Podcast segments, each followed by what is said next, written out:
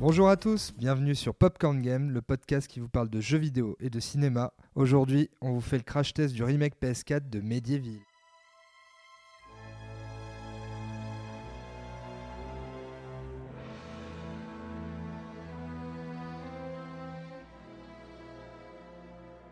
Commençons par une petite mise en contexte des événements précédents. A savoir que Medieval est un jeu et une licence culte de la PlayStation 1 qui est sorti en 1998 et qui revient d'entre les morts presque 20 ans après avoir creusé sa tombe. En effet, Sir Daniel Fortesque, héros du jeu, a vu le jour sur PlayStation 1 en 98 pour continuer sur un Medieval 2 sorti en 2000, une suite qui n'était pas mémorable d'ailleurs, pour enfin connaître une réédition sur PSP et PS3 donc en 2006 et 2007. Qui dit licence exclusive à PlayStation dit souvent studio interne, ce qui est le cas avec Medieval car c'est SCE Cambridge Studio qui s'est occupé de développer Medieval à l'époque. A noter que ce studio a été renommé Guerrilla Cambridge, il n'a pas eu d'autres gros titres notoires en dehors de ses contributions pour euh, des licences telles que Wipeout, Little Big Planet ou encore Killzone. Laissons les squelettes au cimetière, enfin pas tout à fait. Ce podcast est donc dédié au remake de Medieval exclusif à la PS4 qui est sorti le 25 octobre 2019. A savoir que cette euh, réédition est orchestrée par Other Ocean Interactive, un studio à qui l'on doit la version New 3DS de Minecraft, mais surtout Rick Morty, Virtual Rick Reality, en bref des productions très différentes de Medieval. Pour recoller les morceaux sur ce remake Medieval, insistons d'ailleurs sur la notion de remake et non de remastered comme peut l'être le dernier Resident Evil 2 par exemple. Medieval sur PS4 se contentant presque de ne faire qu'un banal ravanement façade par rapport à son aîné car il en garde la même structure. Le studio Other Ocean a conservé le design original de la licence, du level design ou des mécaniques de jeu en passant par la direction artistique d'origine. Par l'aveu même de son producteur exécutif, Jeff Nackbauer, j'espère ne pas écorcher son nom, le crédit du studio était Faites ce qu'ils ont fait et ne changez rien, sauf s'il n'y a pas d'autres bonnes raisons de changer. Et c'est peut-être là le cœur du problème de ce remake, le studio n'ayant peut-être pas bien analysé les problèmes déjà relevés à l'époque, notamment sur le game design qui aurait mérité un coup de jeune pour coller à notre époque. En effet, parlons des points fâcheux de ce Medieval PS4. La gestion des sauts qui était déjà une tannée à l'époque, qu'ils sont toujours, mais c'est surtout sur la technique que nous avons ragé. Outre les problèmes de sauvegarde qui ont pu avoir lieu lors de ma session, nous regrettons les bugs de collision qui bloquent carrément le personnage principal, empêchant toute progression et contraignant le joueur à redémarrer le niveau. Donc c'était très très rageant. Un autre point technique vraiment fâcheux lors de notre test sur PS4 Slim, il y avait quelques ralentissements sur certaines zones de jeu, donc une baisse de framerate.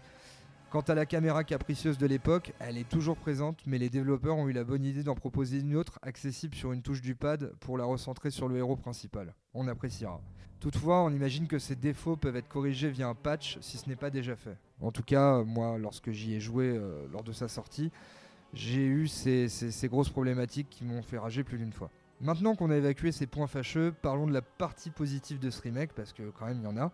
C'est un remake construit autour du moteur RE Engine, utilisé par, comme son nom l'indique, euh, Resident Evil 7 ou encore le remake du deuxième épisode, que je vous invite à découvrir en test sur Popcorn Game, sur le site popcorngame.fr. Et donnons brièvement la parole à Bobby Hopper, le producteur associé chez Oger Ocean. J'ouvre les guillemets.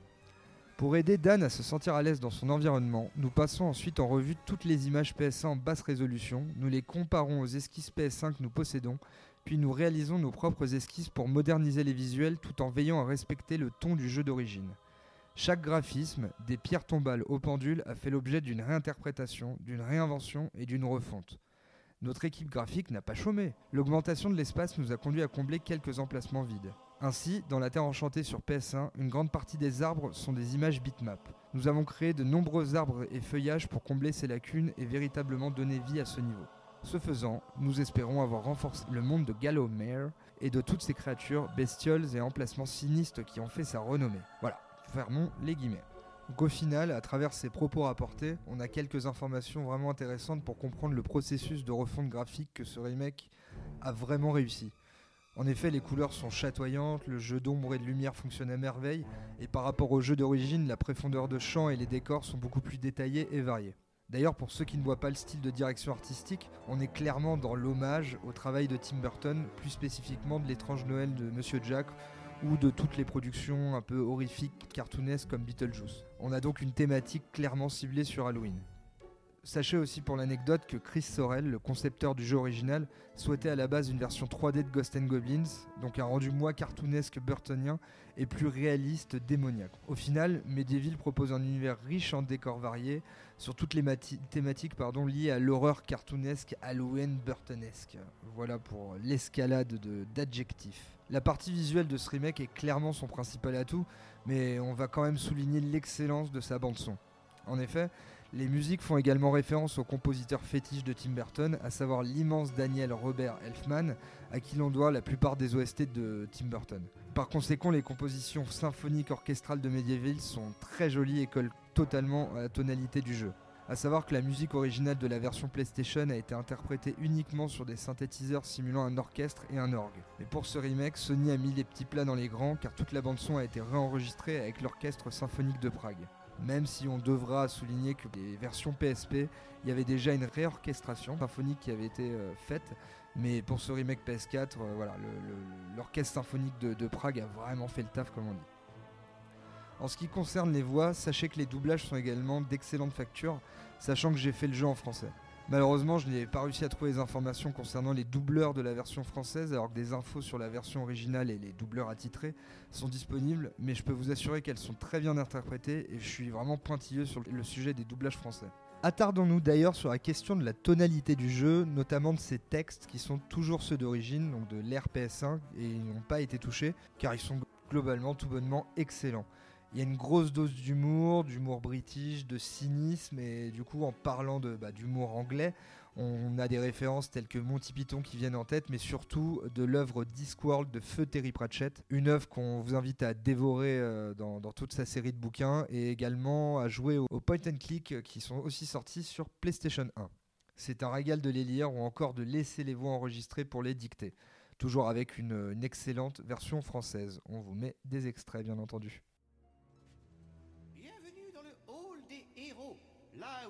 Braves guerriers de tous les temps passent l'éternité, festoyant, chantant et luttant à main nue. S'ils t'estiment assez valeureux, tu peux peut-être les persuader de te donner une nouvelle arme. Capitaine Fortesque, c'est moi, Tim le Rusé. Comment ça se passe la bataille? Pour les plus curieux, sachez que le jeu original est débloquable dans ce remake, mais il faudra être motivé pour l'obtenir. On vous invite à consulter sur internet les divers articles qui, vous donnent la manipulation pour les obtenir, ou on vous le mettra dans le, le corps de ce podcast. Mais grosso modo, cela revient à platiner le jeu. On vous souhaite bon courage. En guise de conclusion, ce remake de Medieval PS4 aura fait couler beaucoup d'angles dans les tests parus jusqu'à présent, à titre personnel, je relève pratiquement les mêmes défauts, notamment sur euh, les défauts liés au game design qui sont ceux conservés d'origine sans modernisation, mais surtout sur sa partie technique qui s'avère vraiment rageante. Sauf si un patch est venu corriger ces défauts techniques, comme on a pu vous le dire précédemment, on l'espère. Donc à titre, euh, encore une fois personnel, il fait office de Madeleine de Proust, comme bon nombre de joueurs d'époque, et je ne peux pas m'empêcher d'être enthousiaste sur le retour de Sir Daniel Fortesque, malgré ses déboires. Gageons de croire qu'il puisse avoir une suite moderne suite à ce remake qui saura conserver son aura tout en modernisant sa formule afin de proposer une aventure toujours aussi enchanteresque et des idées nouvelles en tant que beat'em all d'aventure au Roland de Metroidvania. Au final, dans le cadre de notre notation crash test Popcorn Game, j'attribue une valeur de 20 euros à ce Medieval se basant sur un prix neuf de 30 euros. N'hésitez pas à nous faire un retour sur la plateforme de votre choix, ça peut être sur Facebook, sur notre site popcorngame.fr, sur notre plateforme d'écoute au chat. Ce un plaisir de vous répondre et d'interagir avec vous. Merci à tous pour votre écoute et à bientôt sur Popcorn Game.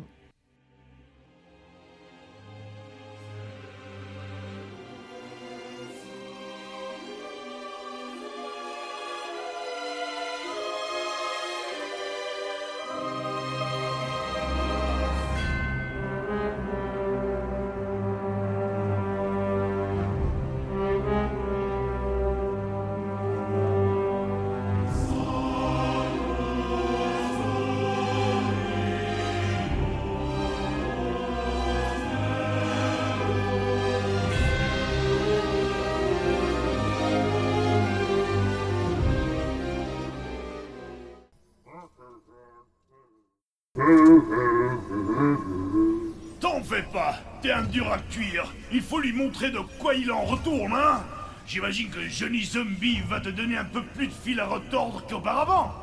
Qu'est-ce que tu as comme arme? Tiens, prends mon marteau de guerre. Ça détruit tout ce que ça touche et c'est du solide. Il ne me sert qu'occasionnellement pour casser des noix par ici. Foutaise fortesque, non n'est pas une réponse.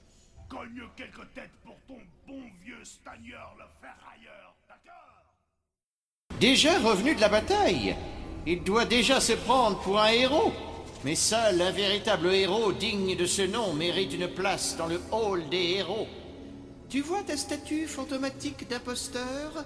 Lorsqu'elle se sera matérialisée, tu deviendras un véritable héros.